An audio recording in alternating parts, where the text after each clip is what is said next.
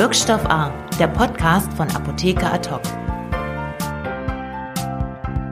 Herzlich willkommen zu Wirkstoff A, dem Podcast von Apotheker Ad Mein Name ist Alexander Müller und heute habe ich einen sehr spannenden Gesprächspartner, nämlich den Leiter und Direktor der Apotheke des Universitätsklinikums Freiburg, Professor Dr. Martin Huck. Wir haben uns eine volle Dreiviertelstunde unterhalten und hätten auch locker nochmal so lange weitermachen können. Natürlich haben wir auch über Corona gesprochen. Freiburg ist durch die Nähe zu Frankreich ja gerade besonders im Fokus. Professor Huck berichtet, wie sie in der Klinik mit der Engpasssituation umgehen und was eigentlich passieren würde, wenn jemand aus seinem Team an Covid-19 erkranken würde. Und der Chef der Klinikapotheke erklärt, warum es zwar eine gute Idee ist, die Wirkstoffproduktion wieder nach Europa zu holen, wo er aber andererseits die Schwierigkeiten sieht. Es lohnt sich also auf jeden Fall bis zum Ende dabei zu bleiben. Viel Spaß.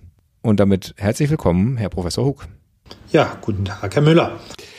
Ich darf unterstellen, dass sich Ihr Arbeitsalltag in der Klinik und auch in der Apotheke auch drastisch geändert hat. Wie sieht denn der Tagesablauf jetzt insgesamt aus und vielleicht auch vorab schon mal, damit die Zuhörer eine Vorstellung haben, wie muss man sich die Apotheke der Uniklinik Freiburg überhaupt vorstellen? Wie groß ist die? Wie viele Mitarbeiter und so weiter? Ja, Herr Müller, ähm, vielen Dank für diese Frage. Äh, unsere Apotheke ist äh, räumlich zwar klein, aber äh, im Leistungsumfang sehr groß. Wir versorgen ja sehr viele Betten an unserem eigenen Standort, äh, dem Universitätsklinikum, sind schon etwa 2000 Betten und dann haben wir etwa noch 500 Betten in äh, insgesamt 17 anderen Häusern, die sich teilweise oder ganz in fremder Trägerschaft befinden. Das äh, erklärt auch schon mal die große und breite Produktpalette, die wir haben und natürlich auch die verschiedenen Anforderungen, die an uns tagtäglich gestellt wird, weil es sind natürlich ganz unterschiedliche Kunden, ganz unterschiedliche Patientenklientele, die dahinter stehen. Ähm, wir haben ein relativ großes Team wir sind im Augenblick über 70 Köpfe. Da sind natürlich auch noch Pharmazeuten im Praktikum dabei und Auszubildende.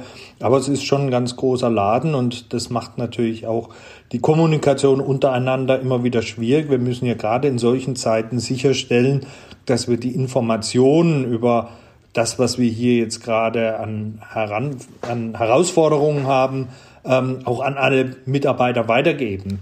Es gibt, wie Sie sich wahrscheinlich auch schon anderswo gemerkt haben, sehr viel Verunsicherung in der Bevölkerung, bei Patienten, bei Angehörigen, aber auch bei Angehörigen der Heilberufe. Wie soll es denn weitergehen? Ich habe gerade eben ein sehr langes Telefonat mit einer Pflegedienstleitung geführt, die dann auch eben äh, schon sehr viele Fragen hatte, ja, wann gibt's denn einen Impfstoff und andere äh, hochrelevante Fragen, die ich jetzt selber gar nicht beantworten kann. Das zeigt, alle äh, haben einen ganz hohen Informationsbedarf und das macht es im Augenblick recht schwierig, da die Mitarbeiter alle gleichmäßig mit Informationen zu versorgen.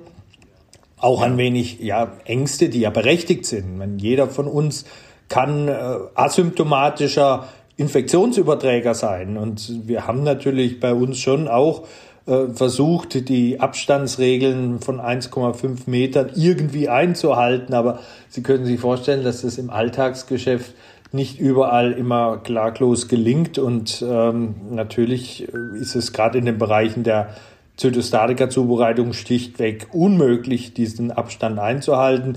Dort tragen die Mitarbeiterinnen zwar konsequent Mund- und Gesichtsschutz, aber nichtsdestotrotz äh, ist das eigentlich unsere größte Befürchtung im Augenblick, dass wir eine Infektionsausbreitung im Team unserer Apotheke haben. Denn Klinikapotheken, und ich glaube, da spreche ich für alle Krankenhausapotheken in Deutschland, gibt es im Regelfall immer nur eine also eine für, für ein Krankenhaus oder wie in unserem Fall eine für sogar mehrere Krankenhäuser. Und wenn wir jetzt plötzlich unseren Betrieb einstellen müssten, weil mehr als die Hälfte des Personals erkrankt und vielleicht die andere Hälfte in Quarantäne wäre, dann haben wir keinen echten Plan B. Äh, glücklicherweise sind wir von sowas verschont geblieben bisher. Gut, auf die Schutzmaßnahmen und äh, überhaupt diese Quarantänevorschriften im Team würde ich gern später noch zu sprechen kommen. Vielleicht können wir noch mal kurz klären, wie sich jetzt gerade die Situation im Alltag verändert hat. Denn Freiburg hat ja diese ganz besondere Situation, Sie haben es in der Klinik angesprochen, die sehr viele äh, versorgt, die Apotheke. Gleichzeitig aber ist ja Freiburg durch die Nähe ähm, zu Frankreich auch in einer ganz besonderen Situation gerade. Ja, Freiburg hat also eine sehr hohe Anzahl an Patienten. Vielleicht jetzt von der Bevölkerungsdichte nicht die höchste Patientendichte, aber allein an unserem Klinikum haben wir, ich glaube, also so war zumindest die Aussage in der Sitzung, an der ich vor äh, drei Stunden teilgenommen habe, haben wir jetzt gerade die Anzahl von 100 Patienten geknackt, die wir also hier am Universitätsklinikum beziehungsweise am Universitätsherzzentrum behandeln. Und das ist natürlich schon eine Nummer, die äh, ja, beeindruckend ist in negativer Hinsicht. Das sind schon viele Patienten und äh, das äh, muss man natürlich, diese Patienten sind anders als der Durchschnittspatient. Die sind zum Teil weniger krank, aber die sind zum Teil natürlich auch sehr viel kranker als andere Patienten und bedürfen ganz anderer Versorgung, als wir es vielleicht vom Durchschnittspatienten, wenn es diesen überhaupt gibt, gewohnt sind. Wenn Sie jetzt schon so viele Patienten da haben mit dieser Erkrankung, werden denn äh, bei Ihnen am Uniklinikum auch Medikamente getestet? Und wenn ja, wie würde das ablaufen? Ähm, ja, nun, es ist so, das ist ja auch weitgehend bekannt. Es gibt einige Präparate, die werden, wie soll man sagen, in Form eines Heilversuches eingesetzt und zwar auch in relativ großem Umfang. Sie kennen das vor allem eben das Hydroxychloroquin, aber auch zum Teil Virustatika. Ähm, das war am Anfang häufiger noch, als es jetzt. Inzwischen sehen wir auch, dass diese Präparate sowohl was die Wirksamkeit angeht, aber auch deren Nebenwirkungen durchaus äh, vorsichtig eingesetzt werden müssen. Äh, es finden bei uns auch klinische Studien statt mit einer Reihe von Präparaten, die eben auch schon zum Teil in Leitlinien erwähnt, Erwähnung gefunden haben. Äh, aber da sind eben jetzt klinische äh, Studien, da müssten mit den Studienärzten sich in Kontakt setzen, wie da jetzt, ob da schon Erfahrungen vorliegen und da es sich ja um randomisierte Studien im Regelfall handelt, wird ja erst nach der Entblindung eine klare Aussage gemacht werden können. Also insofern ja, als Haus der Maximalversorgung und als Universitätsklinikum sind wir natürlich auch in diesem Bereich in Studien und in kontrollierten Heilversuchen aktiv und äh, alles natürlich mit der Zielsetzung, dass es den Patienten besser geht. Nichtsdestotrotz müssen wir sagen, und das hatte ich ja schon durchgegangen, diese Patienten sind anders als wir, wir am Anfang wurde ja gesagt, ja, das ist ja im Prinzip wie die Influenza oder das ist halt wie ein ARDS. Nein, beides ist falsch. Diese Patienten sind anders. Sie haben einen nicht prognostizierbaren Verlauf. Glücklicherweise haben wir immer noch sehr viele Patienten, die einen sehr ja, milden Verlauf haben. Trotzdem sind sie kann man sie jetzt nicht einfach zu Hause lassen und sagen, du wirst schon von allein wieder gesund, sondern sie bedürfen zumindest eines gewissen Monitorings. Und ähm, dann haben wir eben eine nicht äh, zu unterschätzende Kohorte an Patienten, die intensivpflichtig sind, die invasiv beatmet werden müssen. Und da äh, haben wir natürlich Herausforderungen, die wir in dieser Form vorher nicht gekannt haben. Gehen denn Ihre Mitarbeiter noch auf Station und was gibt es da vielleicht für neue Aufgaben? Also die, die Anfragen kamen schon. Jetzt haben wir relativ, also wir haben äh, von meinen Mitarbeitern gibt es nur zwei Apotheker, die tatsächlich auch quasi den, den Begriff Stationsapotheke erfüllen können. Von denen ist aber einer gerade in Elternzeit. Ähm, deswegen ist also unsere Präsenz auf Station relativ eingeschränkt.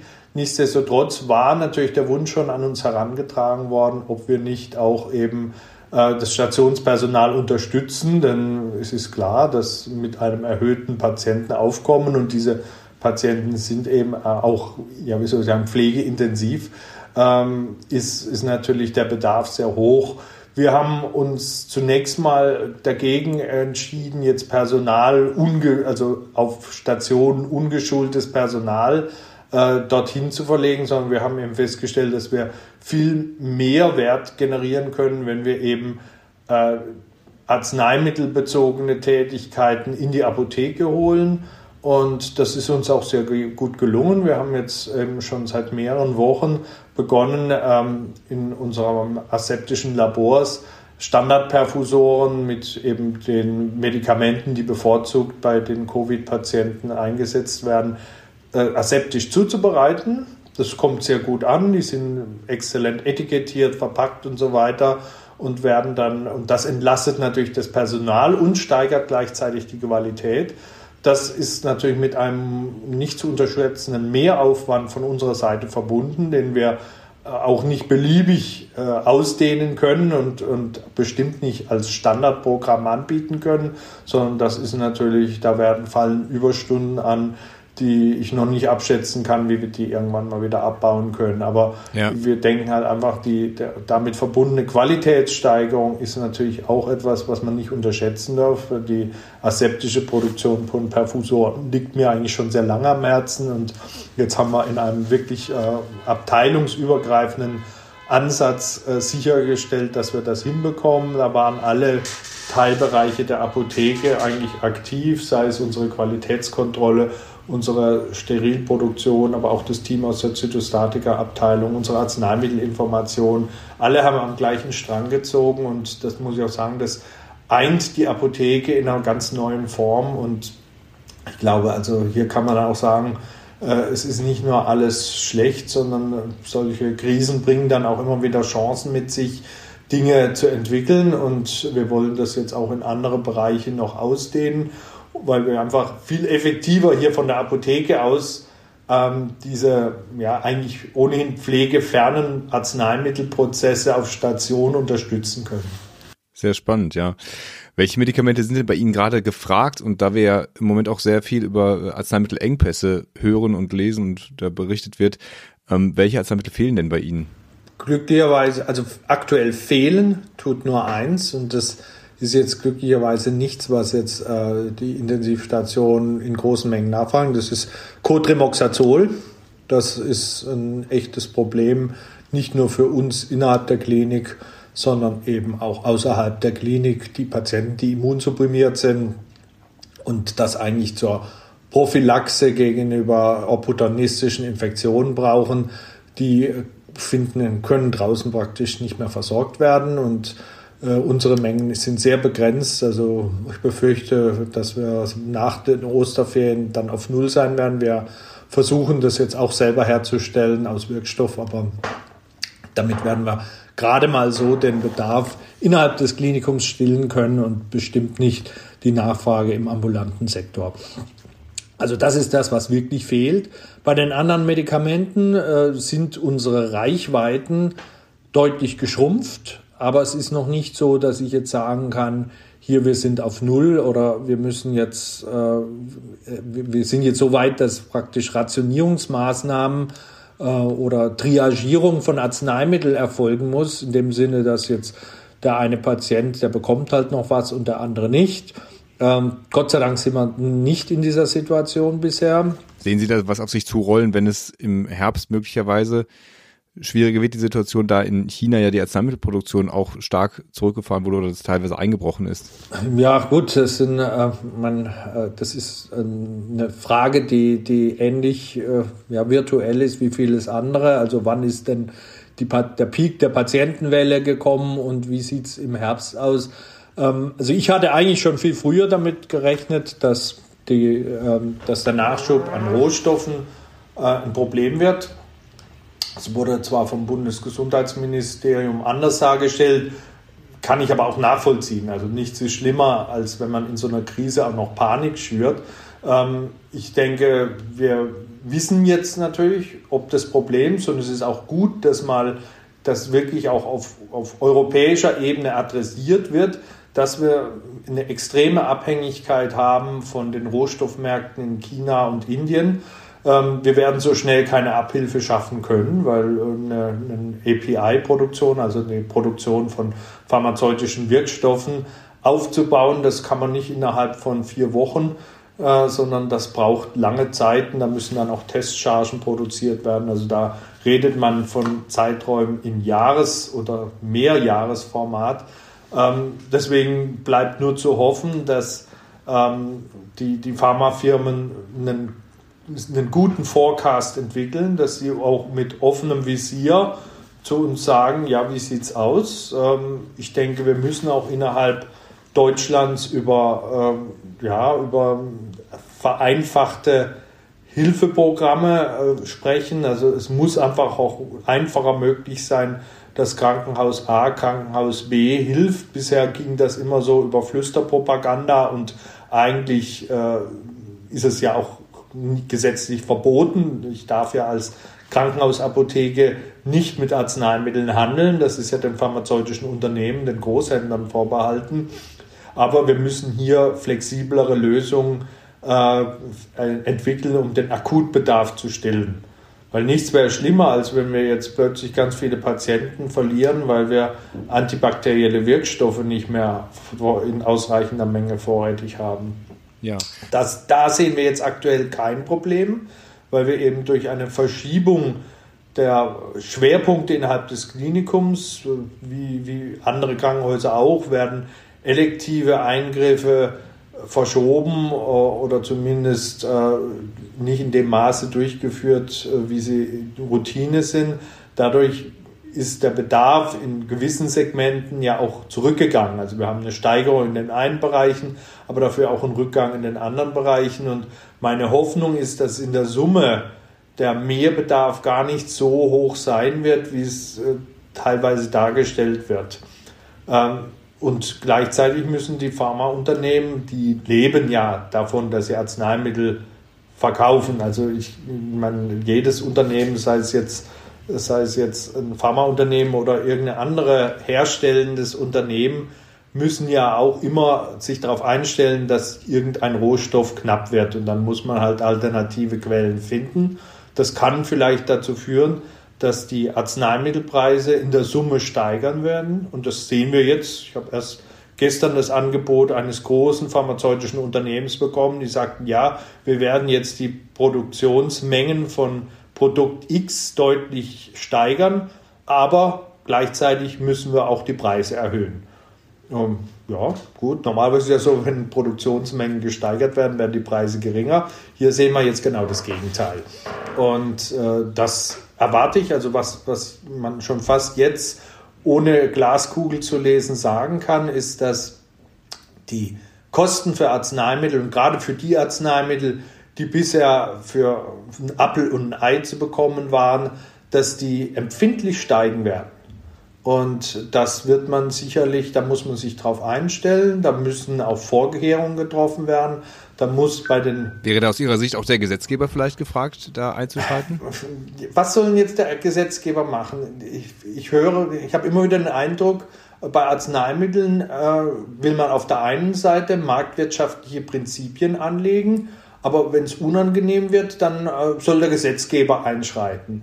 Also wenn, wenn die Nachfrage nach einem Produkt steigt und die Rohstoffe knapp werden, dann gibt es doch nur eine Möglichkeit aus Sicht des Lieferanten, das zu regulieren, indem ich die Preise erhöhe. Anders geht das ja nicht. Und nur wenn ich die Preise erhöhe, kann ich überhaupt äh, Möglichkeiten finden, um irgendwo anders Rohstoffe herzustellen. Das ist ja das große Problem, der hohe Preisdruck gerade im Bereich der intensivmedizinisch eingesetzten Medikamente hat dazu geführt, dass die Produktion immer mehr in Billigländer verlagert worden ist.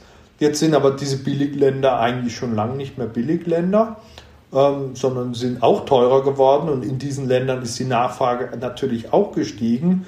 Und jetzt denkt man plötzlich, ach, jetzt könnte, könnte der Gesetzgeber ja was tun und wieder äh, Pharmaproduktion, Wirkstoffproduktion auf europäischem Boden subventionieren. Ja, das wäre natürlich eine Maßnahme, aber wir werden ja jetzt, wo soll denn das ganze Geld noch herkommen?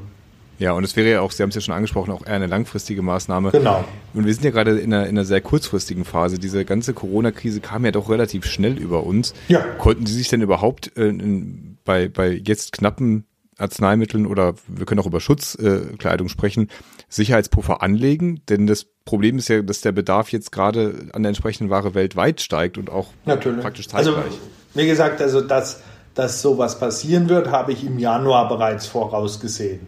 Und hab, auch im Januar haben wir schon begonnen, äh, uns Gedanken darüber zu machen und auch Puffer anzulegen.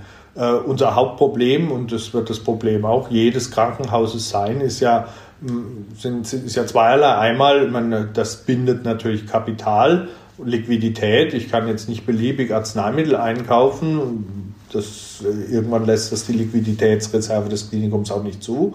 Und zum anderen ist es natürlich auch eine Frage der Lagerkapazität.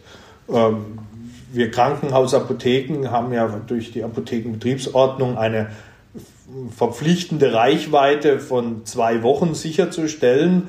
Und äh, es ist sicherlich kein Geheimnis, äh, dass diese Reichweite in manchen Segmenten gar nicht erreicht werden kann, weil dazu die, die äh, Lagerkapazität äh, das Anmieten eines Riesenlagers äh, erfordern würde.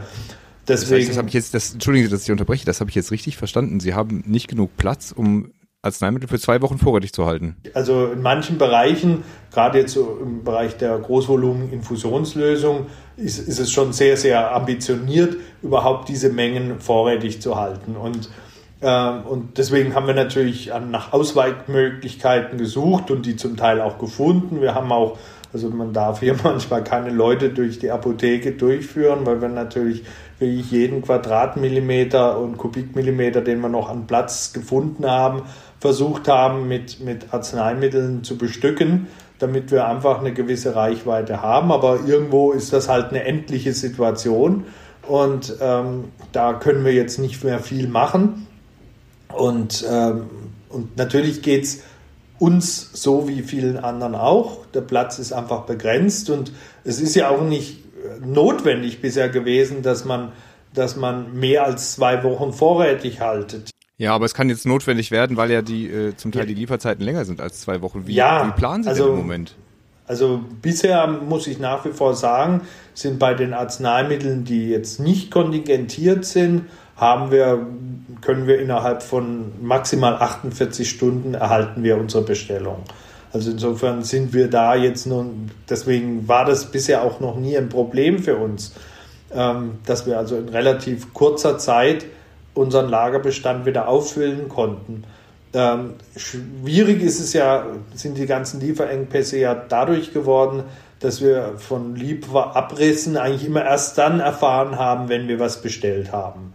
Dann wurde einfach die Ware nicht geliefert. Wir haben dann nach einem Tag, wenn die Ware innerhalb von 24 Stunden nicht geliefert worden ist, geht eine automatische Liefererinnerung an den Lieferanten. Und wenn wir Glück haben, meldet er sich dann nach 48 Stunden, sagt, wir haben da gerade einen Lieferengpass. Und äh, das ist ja eigentlich das Hauptproblem in diesen 48 Stunden. Wenn man da die gehabt hätte, hätte man die, diese Zeit wertvoll nutzen können, um praktisch alternat auf alternative Produkte umzusteigen, auf alternative Wirkstoffe, auf alternative Darreichungsformen und so weiter. Ja. Aber genau diesen zeitlichen Puffer zwischen Bestellung und der Information, es gibt nichts, den haben wir häufig eben nicht, weil die Lieferanten dann einfach eben nicht ganz so nah am Kunden sind. Es gibt welche, die sind vorbildlich, die warnen manchmal schon vor oder sagen, wir machen eine, Schrift, eine schrittweise Kontingentierung, sagen, ja, ihr kriegt jetzt äh, nicht vier Wochen Bedarf, sondern nur zwei Wochen Bedarf. Und das steckt ja im Prinzip hinter dieser Verfügung des Bundesinstitutes für Arzneimittel an die Pharmaunternehmen, dass sie eben nur noch äh, maximal einen Bedarf von acht Wochen berechnet auf das Vorjahr liefern dürfen, was allerdings zu etwas seltsamen Spiel, Stilblüten geführt hat. Manche Pharmaunternehmen hatten den Eindruck, die haben sich ganz schnell irgendwelche Stempel produziert und immer wenn sie Liefermengen kürzen, egal ob es sich dabei um ein Produkt handelt, was in irgendeiner Weise jetzt mit äh, Covid-19-Behandlung zu tun hat oder nicht, Stempel äh, Kontingentierung wegen B-Farm-Verordnung. Äh, und so weiter. Ja. Und dann sagt man, naja, hä, Moment, was hat das jetzt damit zu tun? Ähm, ist das nicht vielleicht einfach nur eine Schutzbehauptung, weil ihr gerade eh nicht genügend Ware am Markt, Markt habt oder die Ware woanders braucht? Und das ist so ein bisschen seltsam. Da sind also die Farmer, also ob das sich nicht so als ein bisschen als äh, schlechtes äh, Geschenk des B-Farms herausstellt, das wird man jetzt noch sehen müssen.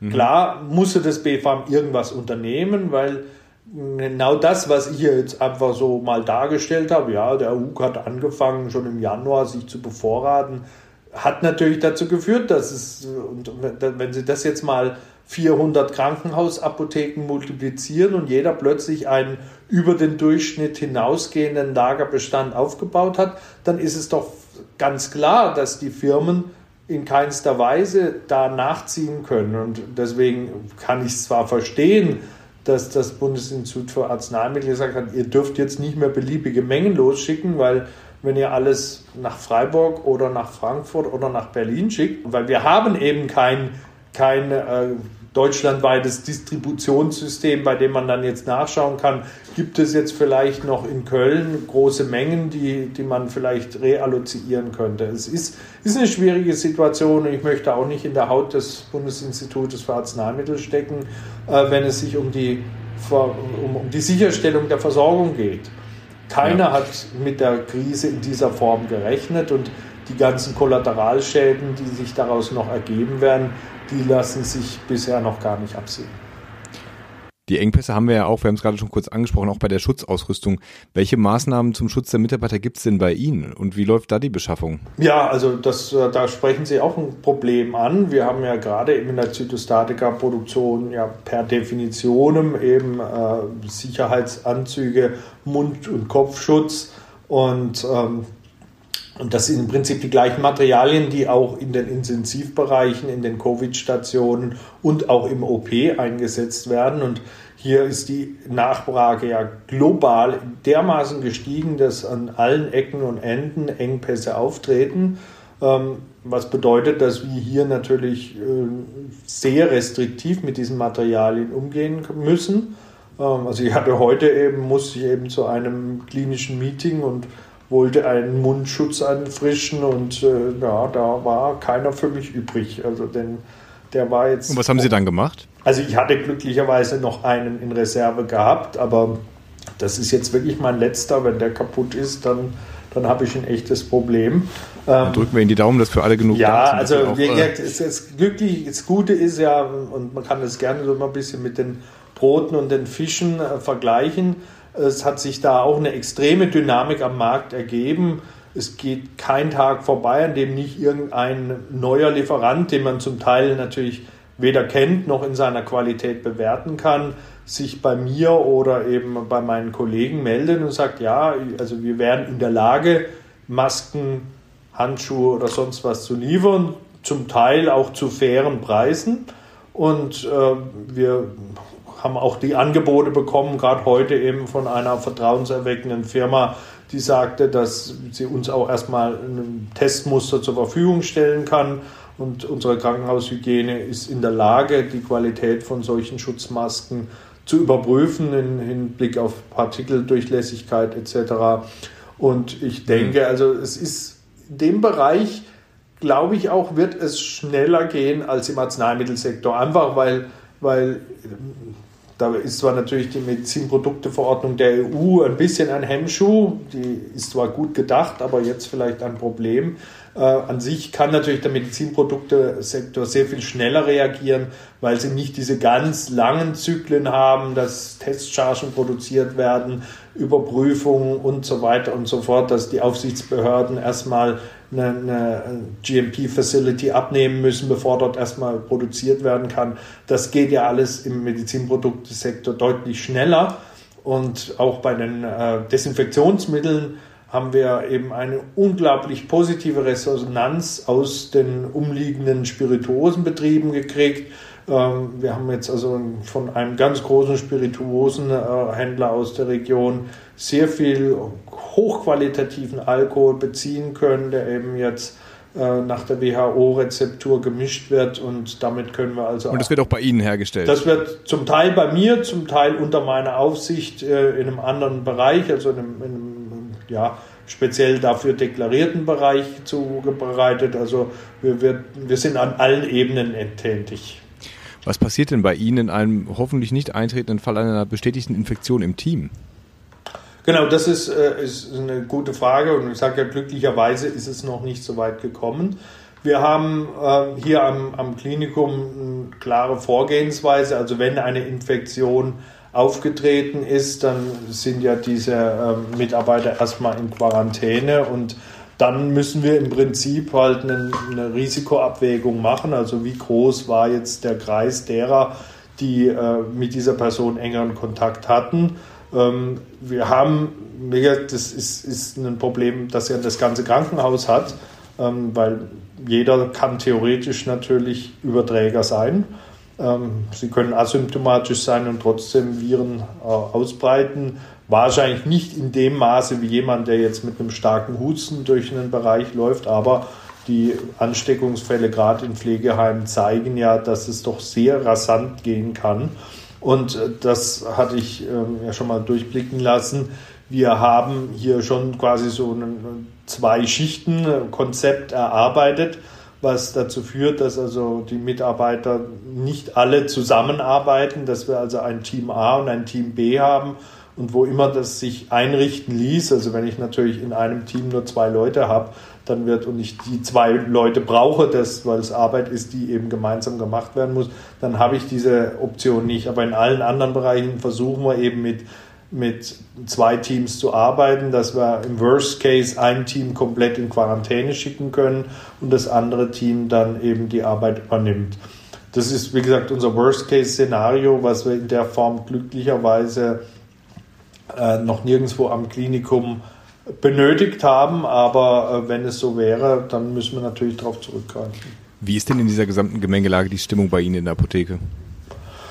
Ja, also die, die Stimmung ist angespannt, einmal eben durch den Informationsbedarf der Mitarbeiterinnen und Mitarbeiter, die nicht alle in der Materie in gleicher Form drinstecken wie jetzt vielleicht ich und natürlich auch durch diese unglaubliche Fülle an Informationen, die ja zum Teil richtig, zum Teil falsch sind, ähm, nicht mehr wissen, was jetzt davon, was sie davon auswählen sollen.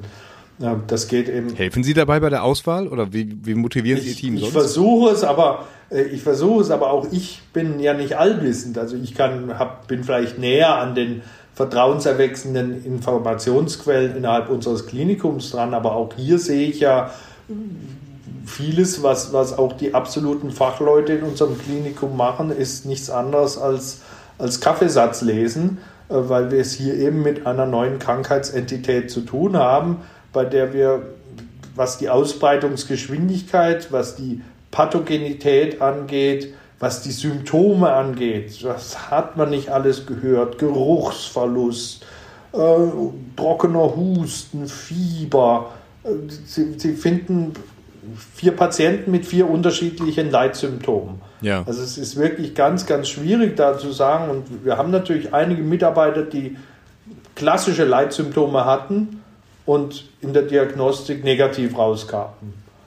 Ich kann aber auch nicht verschweigen, dass wir einige Patienten haben, die auf Intensivstation lagen, die initial mit einem negativen Abstrich reinkamen und erst nach, nach sehr intensivem Sampling einen, einen positiven äh, SARS-CoV-2-Nachweis hatten. Also es ist sicherlich, die Diagnostik ist nicht schlecht, aber sie ist, ist mit einer gewissen Fehlerrate in beide Richtungen verknüpft. Was haben Sie schon gelernt aus der Krise? Also ich habe gelernt, dass ähm, in meinem Team ganz viel Potenzial steckt zur Zusammenarbeit, zur Kollegialität, zum äh, über den eigenen Schatten springen. Das habe ich gelernt und es hat mich sehr glücklich gemacht. Ähm, ich habe gelernt, dass in Zeiten der neuen Krankheiten auch die allwissendsten Mediziner plötzlich äh, hilflos sind dass man also sagt, ja, das könnte was sein, könnte auch nicht sein. Es gibt keinen pragmatischen und allgemeingültigen Behandlungsalgorithmus, das habe ich gelernt. Ich habe gelernt, dass man sehr schnell auf sich ändernde Rahmenbedingungen reagieren muss. Das Medikament, was letzte Woche noch als therapeutischer Standard gegolten hat, ist diese Woche schon wieder mega out und man braucht ganz was anderes. Und ich habe aber auch gelernt, dass äh, man als Apotheker in solchen Zeiten ähm, ein durchaus ernst genommener und respektierter Kollege ist. Und äh, ich denke, dass also die Apotheke hat, glaube ich, in Ansehen und Respekt während dieser Zeit, und ich hoffe, das bleibt auch so, ähm, gewonnen. Und ich glaube, das Das wäre eigentlich ein schöner Schlusssatz, aber ich würde Sie trotzdem noch gerne fragen, auch wenn ich gerade den Eindruck hatte, dass Sie ähm, nicht ganz so gerne äh, der Politik reinreden wollten. Aber was würden Sie sich vielleicht trotzdem wünschen für künftige Pandemien, dass man da besser gewappnet wäre? Oh, das ist, ist eine schwierige Sache, die ich da sagen muss, weil man, man merkt natürlich, auf so eine Situation war, war weder das Gesundheitsministerium noch das Bundesinstitut für Arzneimittel und Medizinprodukte wirklich eingerichtet. Das ist ganz klar. Man muss ganz klar sagen, das Gesundheitsministerium hat einen guten Job gemacht in dieser Sache. Das BfArM hat getan, was es konnte. Es war vielleicht nicht alles äh, zielführend, ganz klar. Also jetzt kleine Häuser leiden jetzt unter diesen Restriktionen, weil die vielleicht im vergangenen Jahr überhaupt kein Propofol eingesetzt haben und die bekommen jetzt halt den acht Wochen Vorrat, der vielleicht im aktuellen Zeiten nur einen Tag oder zwei reicht für die. Das heißt also hier hätte ich vielleicht etwas maßvolleres formuliert oder gesagt, ja, bei Krankenhäusern diese, dieser äh, Erlass vom, vom BfArM war ja nicht primär auf Krankenhäuser gemünzt sondern das war, glaube ich, eher dem Rechnung getragen, dass draußen in den öffentlichen Apotheken ja genau die gleiche Hamsterei zugegangen ist. Und das führt ja sogar dazu, dass viele Patienten mit chronischen Erkrankungen einfach keine Medikamente mehr bekommen. Und da kann ich nachvollziehen, dass dann, dass dann die, die Beschränkungen irgendwo auferlegt werden müssen. Ähm, aber klar, also wenn, wenn jetzt ein Großkrankenhaus wie wir äh, sich plötzlich mit einem Jahresbedarf eindeckt, dann ist ganz klar, dass für die anderen nichts mehr übrig bleibt. Und das ist halt, das ja. ist wirklich ein, und ich weiß nicht, ich habe keine, keine Patentlösung, wie man jetzt als Gesundheitsministerium äh, da wirklich gut äh, dagegen regulieren kann. Aber, und das ist das Stichwort, eine Deregulierung ist jetzt zwingend erforderlich. Wir sollten jetzt hier im Augenblick in den Bereichen, die uns nur Bürokratie kosten, versuchen, hier Erleichterungen zu schaffen. Darunter fällt zum Beispiel auch jetzt in meinen Augen eine temporäre Aussetzung der äh, Umsetzung der, äh, der äh, Serialisierungspflicht, ähm, dass man da hier, das sind Dinge, die man ohne große Schmerzen temporär aussetzen kann. Man kann sicherlich auch einige äh, Vorschriften der Apothekenbetriebsordnung lockern. Und da erwarte ich einfach Kreativität von den Aufsichtsbehörden, Kreativität von den Ministerien. Und das spüre ich auch. Also ich glaube, auch hier in Baden-Württemberg hat das Sozialministerium die Lage erkannt und sich auch wirklich, was den Arzneimittelbereich angeht, für die Krankenhäuser eingesetzt. Und ähm, das ist also in meinen Augen jetzt eher dann ein versöhnliches Schlu Schlusswort. Ja, dann, dann danke ich für dieses versöhnliche Schlusswort. Das ist schön. Vielen Dank, dass Sie sich die viele Zeit genommen haben in diesem turbulenten, in dieser turbulenten Phase. Ja. Und wir könnten sicherlich noch lange reden, aber ich möchte Sie jetzt auch ungern weiter davon abhalten. Oh, ich glaube, die Zuhörer würden bestimmt gerne weiter zuhören, aber vielleicht können wir es ja nochmal in einer zweiten Runde äh, uns verlängern. Auf jeden Fall schon mal vielen Dank und wir drücken natürlich Ihnen und Ihrem Team die Daumen, dass Sie alle gesund bleiben. Dankeschön. Wirkstoff A, der Podcast von Apotheker hoc.